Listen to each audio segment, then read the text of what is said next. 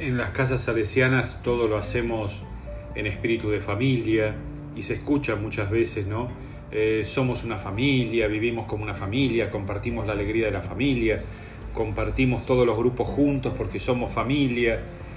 Lástima que a veces familia y ser eh, familia no tiene mucho que ver en realidad con lo que don Bosco pensaba de la comunión. ¿no? Ayer decíamos todo el tema de ser comunión, vivir en compañía que nos lleva a estar juntos, a buscar estar juntos, a que se reúnan los grupos que compartimos la misma espiritualidad, ¿no?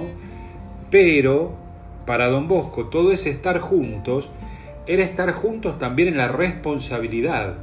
¿Qué responsabilidad? La responsabilidad del servicio, la responsabilidad de hacer crecer eh, a los más jóvenes, de acompañar a los más jóvenes, la responsabilidad de hacer crecer, diríamos con un término teológico, la iglesia también, porque somos todos partes de la iglesia, ¿no?